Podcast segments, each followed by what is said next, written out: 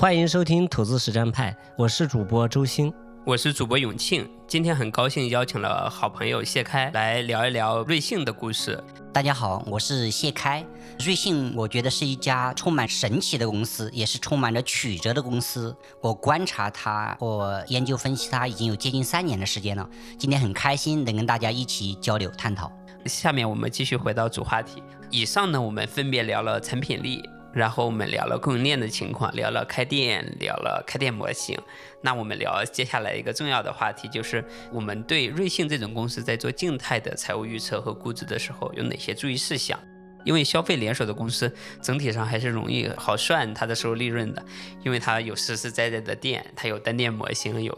整体的门店数量。谢开能不能具体讲讲你在去给瑞幸做财务预测和估计的时候，主要关心哪些维度？它的这个公式是怎么想法、怎么构建的？我在这方面跟它的一个估值也好，或者潜在价值的评估也好，一切都是处于一种假设的前提、假设的状态啊。不代表就是就真的觉得他完全应该这套公式做，这个每个人有每个人不同的理解。我们只能谈是一种假设的状态。是的，这里做一个风险提示呀，我们说的主要是方法的探讨。具体说，你说瑞幸将来能开几万家是你的想法，你可以按照这个公式逻辑去思考。所以说，谢开所讲只是一个他对方法论的探讨，而不是对于一个结果的探讨。OK，下面有请谢开具体讲一讲讲它的这个计算公式吧。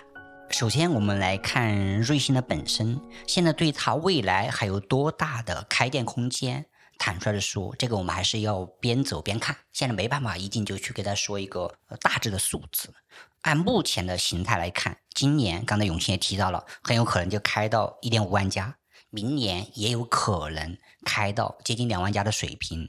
那再往后，它触及到两点五万家到三万家这种水平。个人觉得是有可能性的，因为我们对比来去看美国、日本、韩国等，就会发觉他们这个领域，首先是咖啡，我们跟它有很大的差距，我们整个咖啡的行业还有很大可以发展的空间，这是其中行业的红利赛道。另外一个就是看他们这个国家或者他们这个领域头部咖啡的市占率，美国星巴克市占率能够去到百分之五十，Teams 在加拿大能够去到百分之六十。按这种为参照的话，那中国以后的头部咖啡品牌市占率去到四分之一，或者是接近三分之一，也是完全有可能的。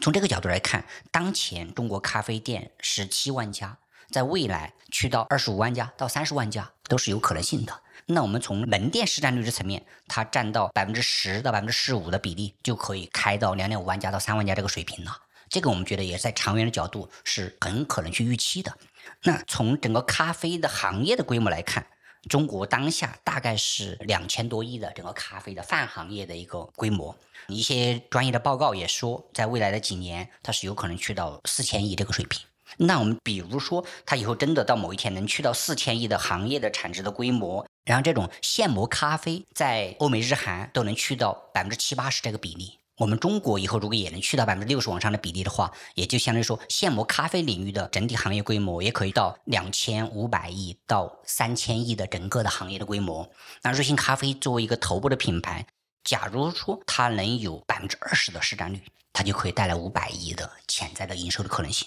它如果能做到百分之三十的市占率，就能代表着有七到八百亿的潜在的营收的可能性。当然还是强调一点，这只是可能性，哪一天到达，哪一年到达，我们现在还不好去预测。这是从营收的层面上，我们大致可以去给它拍这样的一个数据。那从它的利润的层面上，我们看到它当下已经可以在 Q 二做到十六点的净利率嘛。然后在长久处于稳态，它处于龙头地位上来说，我们会觉得它做到十八个点的净利率也是完全有可能的。那就导致说，如果它某一天它的营收能够做到五六百亿的区间的时候，在维持十八个点的净利率，它的利润就冲击一百亿人民币左右的区间。我们粗略的算成美金的话，就有可能会差不多接近十五亿美金。那十五亿美金怎么估值？就是看我们怎么给它估值的问题了。估值这个层面，我会觉得星巴克还是蛮重要的一个参照。可以看到，星巴克其实在过去的十年以来，它的增速已经不高了，几乎理解为就是个位数的或者大个位数的一个增速。但它的估值层面的中枢都应该是在二十五倍 PE 往上。就是一个相对没有什么太多增长的公司，都能给它二十五倍这样一个不错的一个 PE 啊。那我会觉得后面呢，代表的本质是整体的消费者也好，投资者也好，对这个业务可持续性的认可。你这个业务如果是一个偏周期型的，或者是可持续性我们存疑的东西，我们估值自然会很低，甚至会觉得它未来可能是走下坡路的东西，我们自然会给它估得很低。但在欧美这种主流的投资机构眼里，或者在巴菲特的眼里，巴菲特会觉得我是喝可口可乐伴随着一生的，我儿子也是喝可口可乐的，我孙子也是喝可口可乐的，可能我的重孙子还在喝可口可乐，这是他的眼里，所以他也愿意在可口可乐今天还是长期在二十倍以上 P 的时候，还长期拿着可口可乐这个公司。那星巴克这家公司在咖啡这个领域，可能在很多投资者眼也许觉得我的世世代代，或者我可见的未来的几十年、上百年，咖啡这个业态还是会持续的受欢迎，持续的有恒定的需求，他们也可以给出相对这样一个比较长久的估值。那对照参照的瑞幸为代表这种咖啡来说，虽然现在它可能的基本盘，刚才我们说的喝黑咖和这种不含糖的拿铁，这基本盘的占比还不如星巴克在欧美那么高，但是长久也可能会逐渐去靠近它。或者往这个方向走，所以我在叠加到瑞幸当前处于的一种可成长性，哪怕它最终哪一天到达了五六百亿的营收区间，它以后还能保持比星巴克大个位数高一点的营收增长的时候，利润增速的时候，我们会觉得给它个保守一点，二十倍的 PE，我觉得可能起码不是一个很夸张的数字。所以说，在这个模型下，如果他某一天他能做到十五亿的美金的净利润，给他二十倍的 PE 的估值。记住，他就是有可能会成为一家三百亿美金往上市值的公司。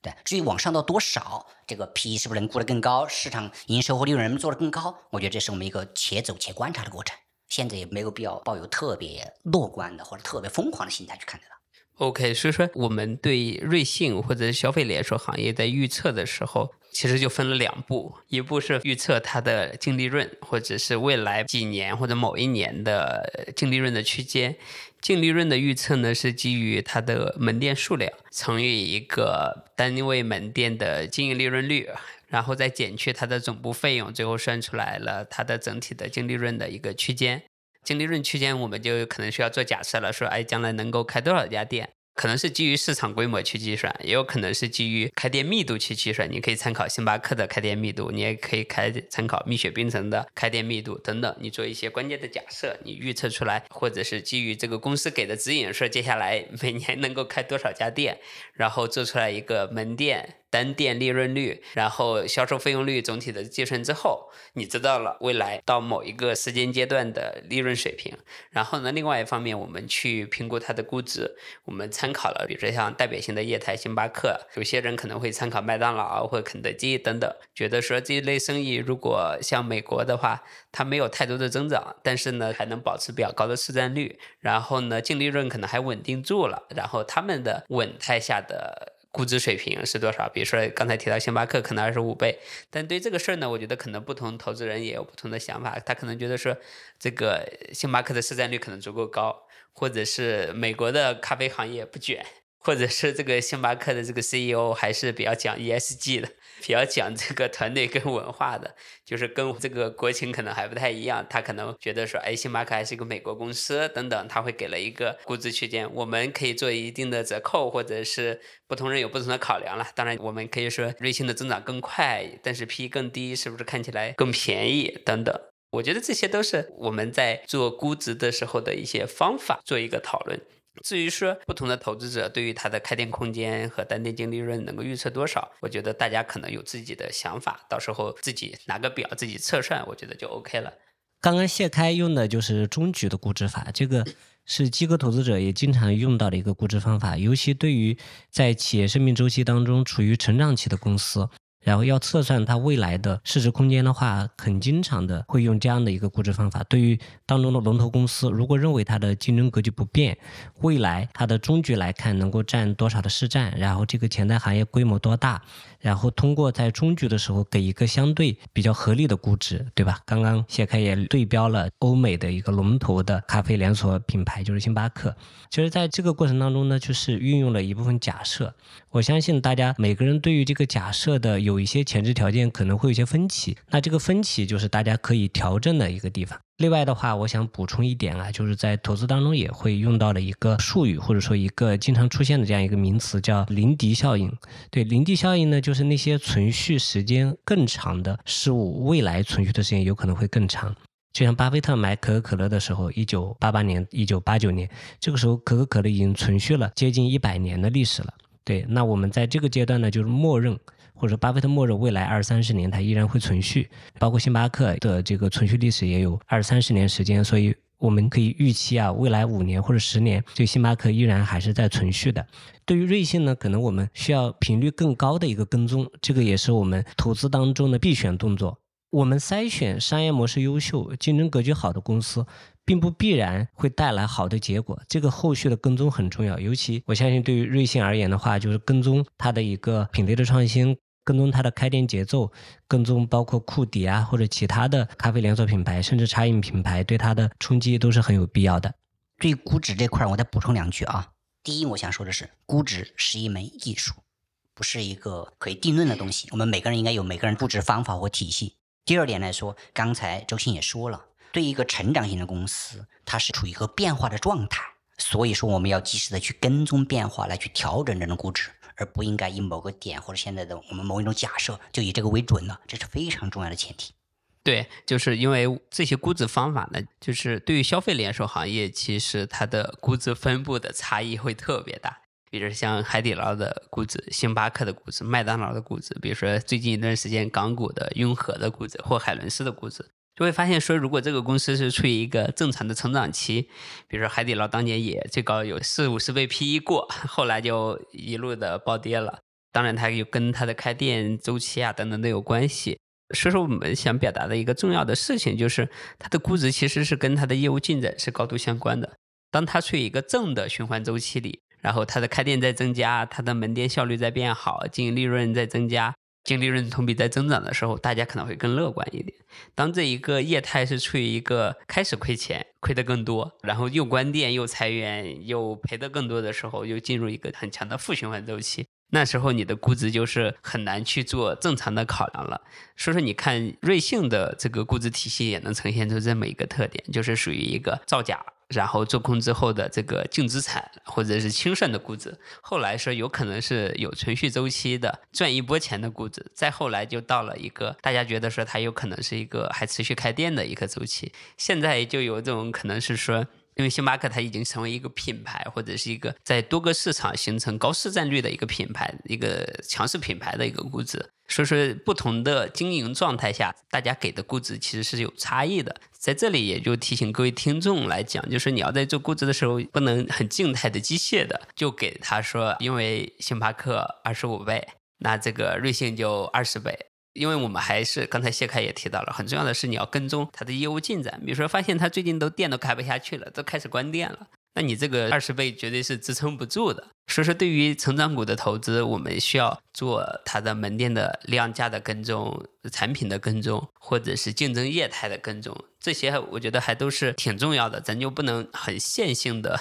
或者很静态的就给了一个说二十倍是便宜。那面对竞争的时候，我觉得大家也关注度比较高了，因为最近尤其像今年，库迪噼里啪啦一顿开，开到四五千家、五六千家店了。然后另外一方面，感觉星巴克开店还是稳扎稳打，每年一千多家店，就是很缓慢的增长吧。我想这说是面对竞争，谢开是怎么看待？比如说他跟库迪的竞争，跟星巴克的竞争，到底是这些生意有什么不太一样的地方？包括我们在一个微信群里，大家也问到说，哎，那库迪的咖啡跟瑞幸的咖啡有什么区别吗？或者是店面背后的生意有什么区别吗？竞争这个也是充满着变化的一个东西，也没办法说给出一个绝对的一个描述或者一个总结。我会更多的从一个整个消费品行业或者过往的历史来看待这个问题，我们就会发觉，美国还是中国或者全世界大部分的消费品都会呈现一个现象：当你一个品牌，你在一个细分的品类当中或者一个细分的赛道当中，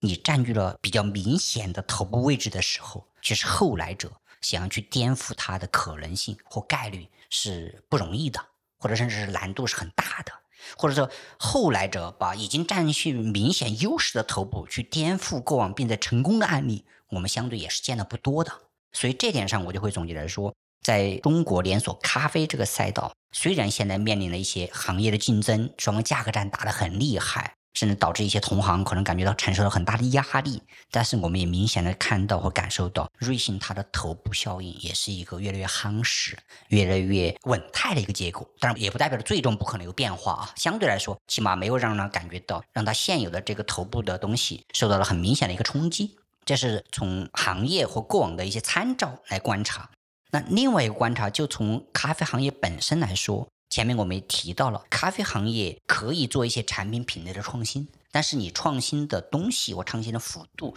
也离不开一些基础的东西，吧？比方就一定是很多是基本盘，就是围绕着咖啡本身或咖啡衍生的混合的东西做成类咖啡含咖啡的饮品来创新的东西，不是完全你可以创新出像茶饮那样可以类似于无边界的一种创新一样，只要你是饮品，只要你是喝的东西，只要你是可现制现磨的东西，都可以不停的创新那种感觉，它又是有点不太一样的。就是我也认同刚才周鑫也说到一个更加处于有基本盘、有稳态的一个东西，不太容易变化的东西，就代表着你其他竞争的品牌想来学习模仿或找出一个差异点来实现一个弯道超车的可能性或概率就变小了。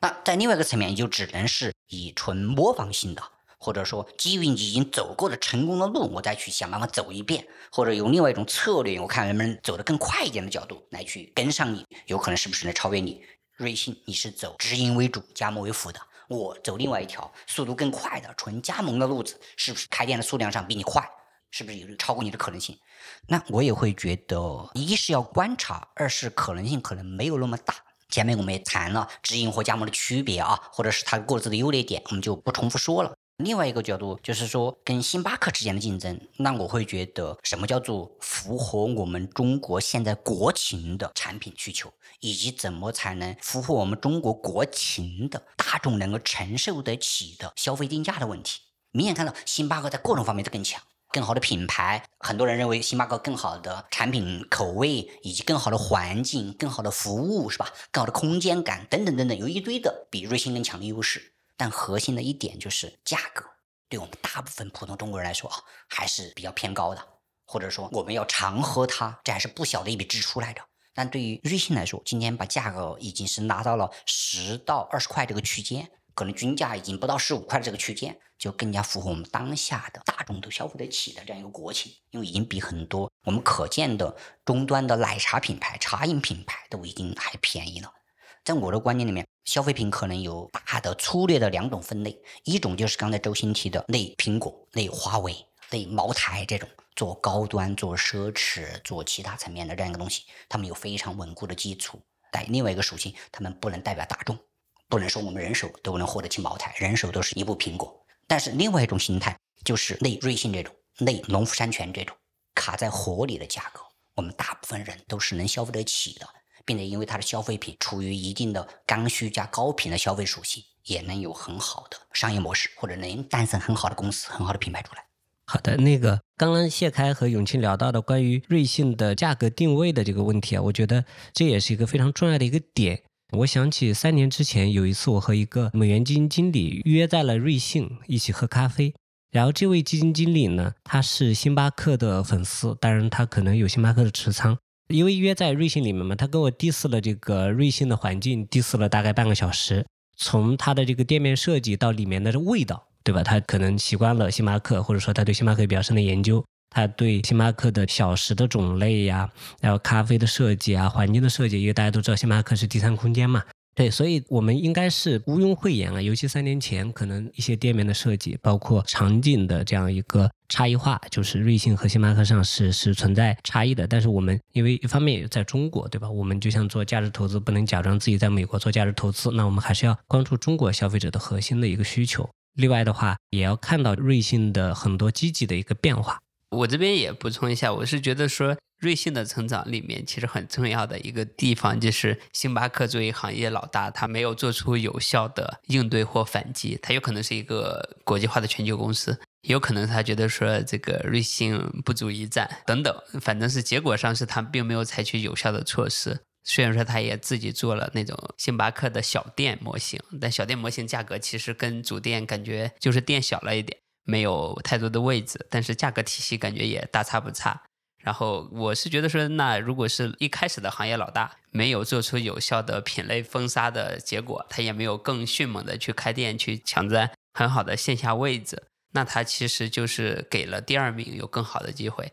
或者是在某一个价格段里面有更好的机会。那他一旦成为更大店之后，他有规模效应之后，他应对库迪的时候。我觉得从结果上，他确实应该这么做，就是瑞幸管理层确实是做出一个正确的决策，就是要有效反击，因为他们两个本质上是以同品类的竞争，就是瑞幸跟星巴克都是做咖啡，但是竞争不是那么凶，但是瑞幸跟库迪确实是生死之战。那我就会有一个疑问，就是库迪现在也就五六千家公司，包括大家对库迪担心的时候，是有两个点可能会担心的比较多。第一个呢是库迪短时间内搞了五六千家店，大家对咖啡生意的这个壁垒就会有担心了，就说哎，今天是库迪搞出来五六千家店，有没有可能是明天是这个另外某个第一出来又搞了五六千家店？那没完没了的竞争会变得很尴尬。我想知道谢凯对这个事情怎么看。第二个呢是，就是库迪搞了五六千家店之后，大家会有另外一种担心，就是也许有一些店可能是属于然后加盟商的偏收割的，或者是有其他路子的去先开了店。有一种假设，万一比如说，因为它这有点像文化产品一样，你没办法保证库迪一直不会出一个爆款。如果库迪做出来一个生椰或者类生椰的东西，库迪把自己的单店模型从九块九的这个业态里面也稳定下来了，或者是盈利水平，比如说是瑞幸可能十六，那库迪说我盈利八个点，我还可以，你是这个一年回本，我两年回本也还行。到时候是不是就变成了说库迪就把一部分的店面或者一部分的区域占据了？那我们对瑞幸估计的时候就会有这么一个偏差。我想知道谢开对这个事儿是怎么的想法？我会觉得消费品行业竞争永远是存在的，这个很难说我们就完全做到了没有竞争。哪怕是茅台今天已经是绝对的中国的奢侈品绝对的龙头，也会看到其他还有一堆的白酒的品牌的存在，使得中国整个白酒的市场起码今天还是欣欣向荣的一个状态。它对于咖啡是一个这么大的一个行业，以及还处于红利周期、具有成长属性的行业啊，我也会觉得竞争是长期存在的。没有库迪，也会有其他的品牌参与竞争。无非是库迪这两年表现的进攻性更强一点罢了。但至于说能不能后来者实现弯道超车，实现对已经处于头部的内瑞幸的品牌实现强有力的挑战，我会觉得就看核心的一点具不具备差异性。瑞幸在今天中国区的营收已经超过星巴克中国区的营收，核心一点它跟星巴克有足够的定价层面的或业态商业模式层面的差异性。如果它不具备这个属性的话，你哪怕是你前期亏太多的钱铺太多的店，你如果定价跟星巴克就差不多，产品品类跟星巴克差不多，我们觉得它能超过星巴克吗？完全是做不到的。那现在就来看其他的咖啡品牌能不能基于瑞幸或像对标瑞幸去追赶瑞幸的情况下，能跟瑞幸之间做出差异化。如果它也有可能在某个点上做出像瑞幸挑战星巴克这样的足够大差异化，那不排除这种可能性，是吧？或者起码说，瑞幸如果像星巴克不能及时应对的情况下。它存在这种去赶超的可能性。那起码到今天为止，我们看到不管是库迪还是其他的很多区域性的连锁品牌，跟瑞幸之间做出的差异化还是明显的不足。不管是定价层面的，还是产品形态层面的，各种创新的层面的，模式层面的都没有太多。然后第二，我们也看到了瑞幸的反应。今年其实坦率说，当库迪把很多价格拉到十块钱以内的时候，或者像幸运咖把价格拉到十块钱以内的时候，今年瑞幸它很及时的做了自己价格的调整或跟进。也就代表着它不是像星巴克这样一个外资品牌，是吧？就是死守中国一套不变的一个东西。所以在我的观念里面，瑞幸它未来会怎么样？它的地盘能不能稳固？也有很重要的一点，就是它自己不能犯错。应对竞争的时候，你能及时的应变，也就是不能犯错的其中的一种，甚至是很关键的一种因素。今天的成功不能代表明天的成功。今天你这套模式。OK，运转的很好，很成功，也不能代表你这套模式就一直能够沿用到三十年、五十年、一百年，远远不能这样说。所以我觉得看待竞争，在我的眼里是一个用变化的眼光看这个竞争状态的情况下，它如果能有差异，如果瑞幸不能应对，那我们就确实是要多加提防或注意一点。如果在这个两个点上没有太大的变化，我会觉得我们也就不用那么的去风吹草动。好的，刚刚谢开聊的，我完全同意啊，因为在我们的这个理解或者研究当中，瑞幸已经有了一定的品牌价值。如何看待一个产品或者说一个品牌，它已经有了品牌价值，其实就是看它有没有能够形成一定的这个消费者的自我认知，或者说消费者有没有对应的这样的原型的一个意向。我们理解上呢，就是总共有十二类的这个品牌的一个原型意向。这个在一个欧美的一个营销学家叫玛格丽特，他有讲到了如何让品牌直击人心。在这本书当中讲到了十二个品牌的原型意向，比如说像茅台，它的品牌意向应该就是统治者，就是它有权威，然后有比较高的社会地位。而瑞幸的品牌意向，在我们的理解当中呢，它应该属于探索者，它有好奇心，愿意尝试一些新鲜的事物。呃，总体是偏年轻的这样一个状态或者意向。像我本人的话，其实并不是咖啡的这样的一个成瘾的这样一个消费者，但是的话，就是说我也蛮愿意尝试瑞幸的。包括今天，就是跟永庆、跟谢开，我们也尝试了一下这个生酪拿铁。其实，在这个尝试的过程当中，我自己会觉得有一点点小小的兴奋，但不是那种狂喜，但是有一点点小小的兴奋。其实，我相信有很多的这个消费者已经对瑞幸这个品牌产生了这样的一定的客户忠诚度，或者说他从瑞幸的这个品牌上面，一方面感受到自己的某些特质。我觉得这个是瑞幸的一个客户锁定的一个层面，当然它可能就是所谓的品牌意向，它并没有那么强烈，但是这种轻微的品牌意向呢，我相信能够从某种程度上增加一些它的竞争壁垒。是的，我们在研究竞争的时候，尤其是线下消费连锁的时候，有可能是需要注意的，比如说它的区域或者是区位的差别。比如像星巴克开店跟瑞幸开店，包括跟 Mana 开店还是有区别的，是开在商圈，还是开在办公区，还是开在居民区，它还是有区别的。它的客户群，包括它的价格带、产品可能会存在差异。第二个呢，是有可能它的是城市的区位差异。你是开在一线城市为主、二线城市为主，还是三四五线城市为主，也会存在差异。第三个呢，可能是你的价格带本身的差异。因为消费品的时候，很重要的是卖二十块钱以上的产品，十块到二十块，十块以下，其实分别可能是有几个品牌在做。我觉得瑞幸当年有可能想做十块钱到二十块钱区间。后来库迪打过来之后，就变成了九块九到十五区间，就是这个面对竞争的时候需要做的。如果一个公司你会发现它的在某一个价格带，它会存在缺失的时候，说明它的这个客户群或者开店，或者是未来的天花板或者竞争的市占率，它会有一个很大的影响。这个是我们对于成长类的公司需要研究跟踪的，尤其是这种运营效率或者是开店很重要的公司，就要保持一定的跟踪。当然是二级市场的人可能比较讨厌价格战，因为价格战会影响收入、影响利润、影响增长。但是有一些品类会发现说，价格战之后吸引了更多的客流，导致它在固定成本之下量乘以价的时候，发现变得更大了。这个是你在研究的时候需要跟进的。还有一个问题，我是想跟谢开请教的，就是面向未来，就是瑞幸有可能成为一家什么样的公司？因为现在感觉还是一个开店卖咖啡的公司。虽然说是搞了酱香拿铁，然后有感觉，哎，这个品牌属性好像是提升了。当然，我们提到星巴克的时候，觉得它是一个有品牌的公司，可能是经过这么多年，尤其在国内又是偏在商场，又是从一二线城市往外延伸，再加上价格带又足够高，那个环境逼格还可以，或者是这种休闲文化或者美食文化的一个影响。那我想知道说是谢开怎么就是乐观情况下，或者在中观情况下，你觉得说瑞幸有可能是成为一家什么样的公司？去年初，我开始关注并在研究瑞幸的时候，我跟很多朋友探讨。后面可能我们得出了一个长期的一种构想，这个构想就是瑞幸很有可能成为中国限制饮品的分发平台。我们举个例子，在游戏公司、游戏层面，我们就知道腾讯是中国游戏最大的一个分发渠道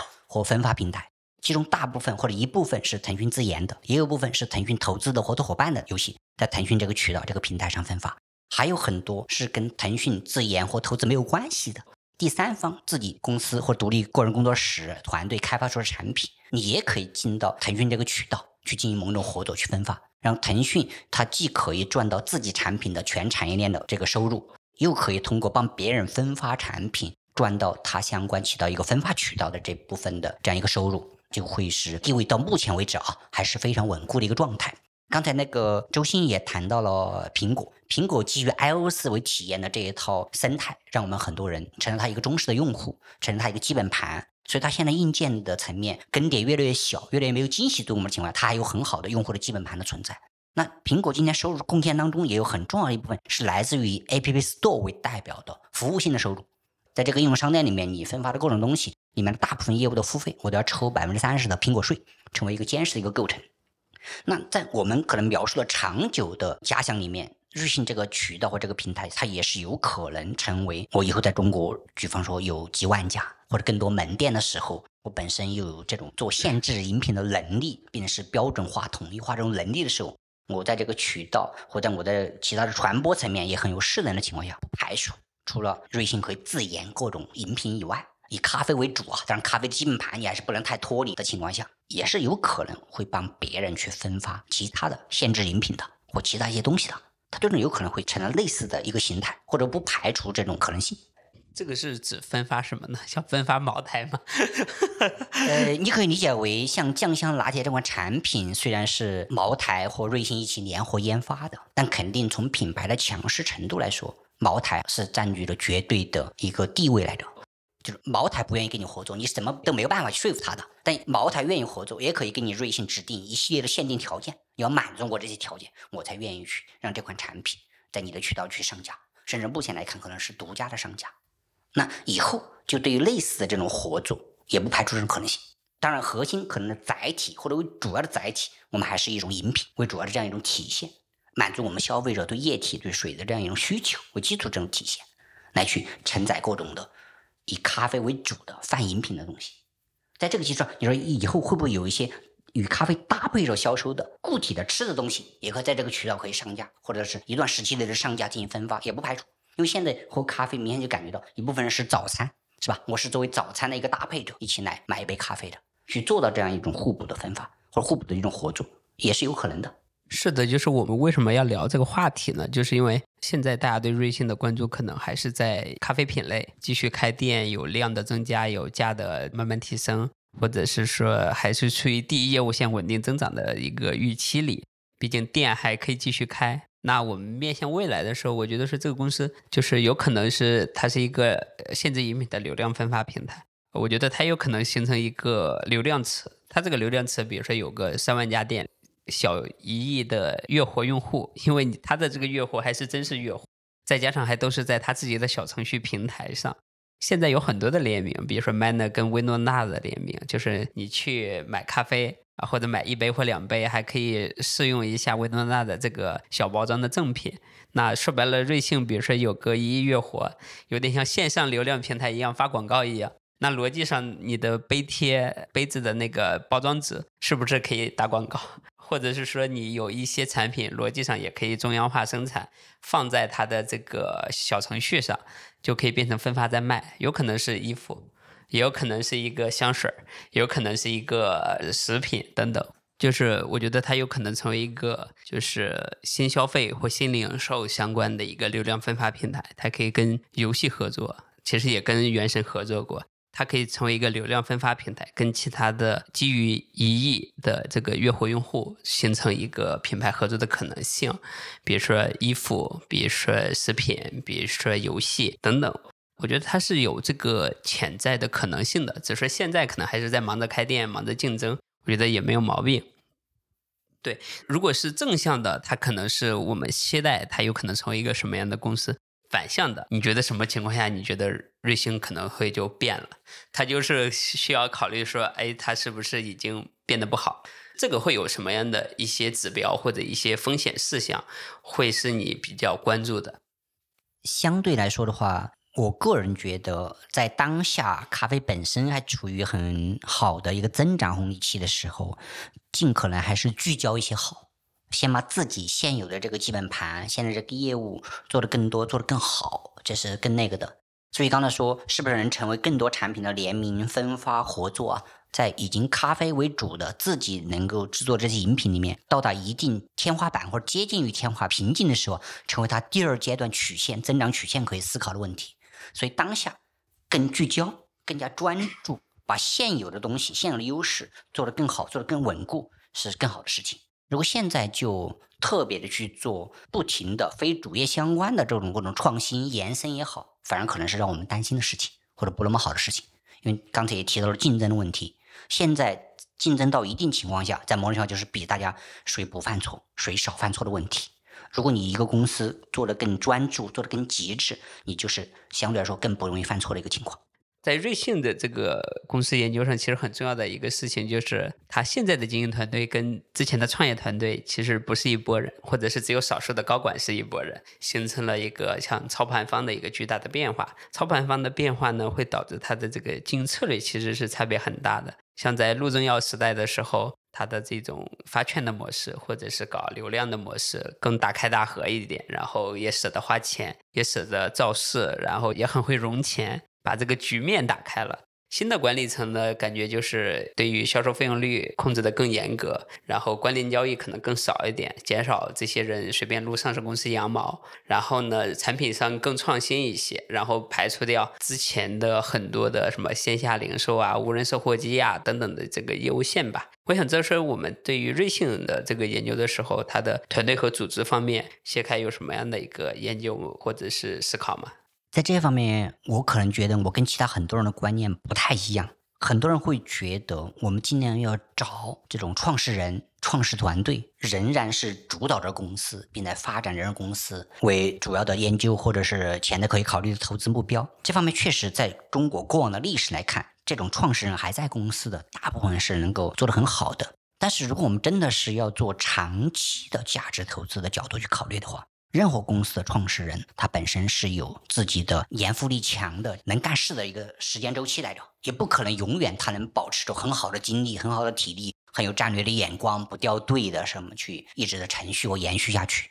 所以说，在更加具有可持续性、稳态的情况下，我们某一天真的能够像欧美那样，有很成熟的这种职业经理人的接班的这样一种文化或一个传承的情况下，反而是做长期投资来说，心里更稳定的事情。那我会觉得，在瑞幸这家公司身上，很多人会担心，你现在已经不是创始人在把控了，那你这家公司就是内职业经理人的这样一个公司，它是不是就具备着很多束缚？就相对来说求稳为主，不太具备那么强的进攻属性，或者是去创业的、去挑战更高目标的属性。那我会觉得，瑞幸首先来说，它过往的职业经理人或者以郭锦一为代表的团队接手的这四五年来、三四年来，表现的非常优秀，起码超出了大多数人。所预期的那样的更优秀。另外，我们也可以看到，在消费品行业，刚才我们提到了不变的生意或者坚守主业的生意和企业家是能够走得更久、走得更好的。在很多公司，我们都可以看到，很多品牌身上也会看到。在郭锦一为代表这个团队，他虽然不是最早的那一波创始人，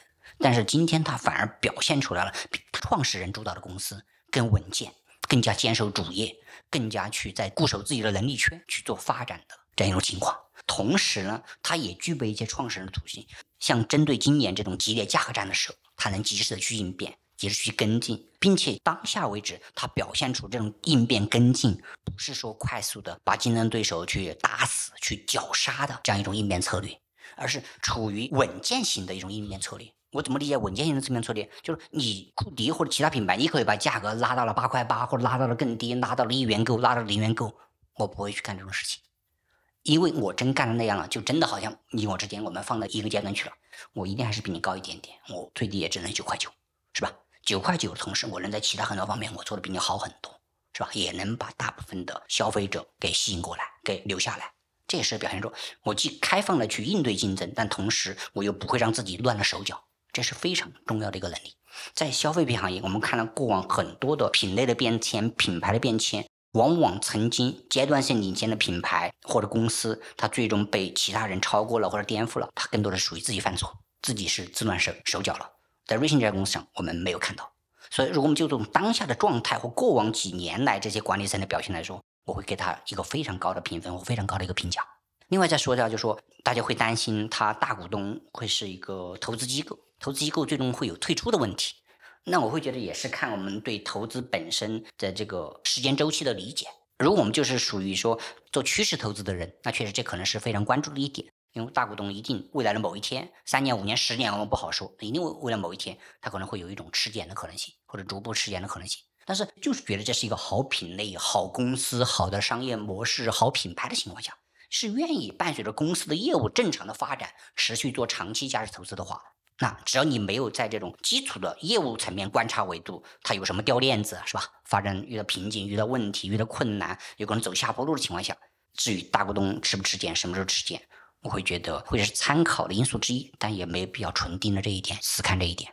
是的，我觉得在这个瑞幸的这个研究的时候，因为它的股权是有变化的，核心经营层是有变化的。我觉得可能更为重要的是，它的经营策略是不是实事求是的在做出有效的决策，比如说应对竞争的决策，比如说产品创新的决策。如果事实的兑现还是 OK 的，然后算出来的这个估值跟这个市值还是有空间的，那我觉得就还 OK。除非是说算出来的市值比现在市值要贵很多，那你这个可能就要考虑一下了。或者是如果没有安全边际，那还是要谨慎一些。就是接下来想聊的一个问题，就是我们算出来一个公司的市值，举个例子，它有可能是三种情况。第一种情况是市值差不多，那就说明这个资本市场的估值还是一个正常的，可能百分之七八十的公司都是这样。接下来呢，可能会有一些公司算出来的市值是远超当前的市值的，那可能是我们叫有安全边际。算出来市值是远远的小于当前的市值的，可能是被高估了。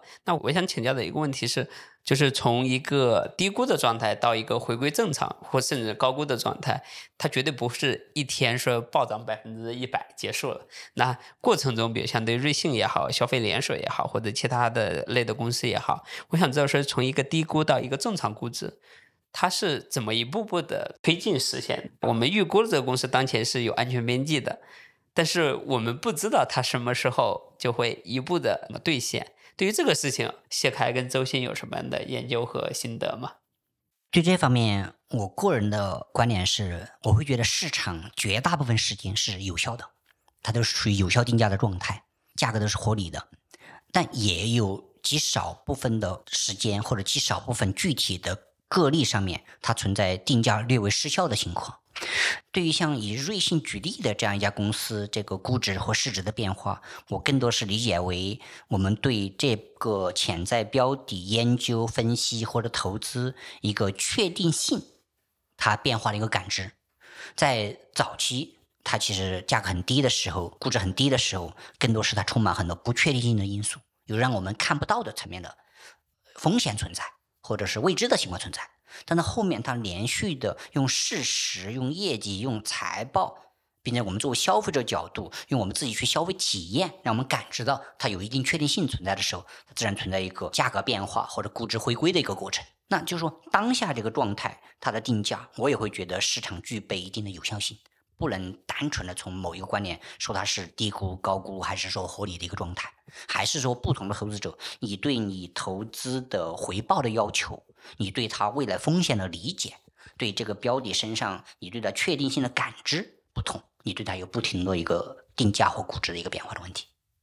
好的，永庆提的这个问题其实还是比较难回答的。对，在我们的理解上呢，首先就是说，对于不同类型的企业，它应该是适用不同的估值方法。对于成长期的企业，对于成熟期的企业，或者对于陷入困境的企业。然后在瑞幸这块呢，它中间有一段是陷入了困境，那市场必然会给很大的折价，因为大部分陷入困境的企业是不能够进行困境反转的，陷入困境容易，但是反转的概率比较低。在后面的一个情况当中，它是先有一个困境反转的逻辑。对，然后相当于是从一个濒临倒退市之后倒闭的一个公司。当然，我是讲市场的看法，未必他自己真的从最内部的人认为他一定会倒闭。但是市场的看法是偏濒于倒闭的这样一个公司。到后面呢，变成一个这个有一些门店，然后有一些沉淀的这样的一个渠道价值，对吧？有一定的这个消费者认知的这样的一个呃，就是说仅仅能够存活的这样一个公司。再到后面呢，变成一个呃经营面在持续改善的，到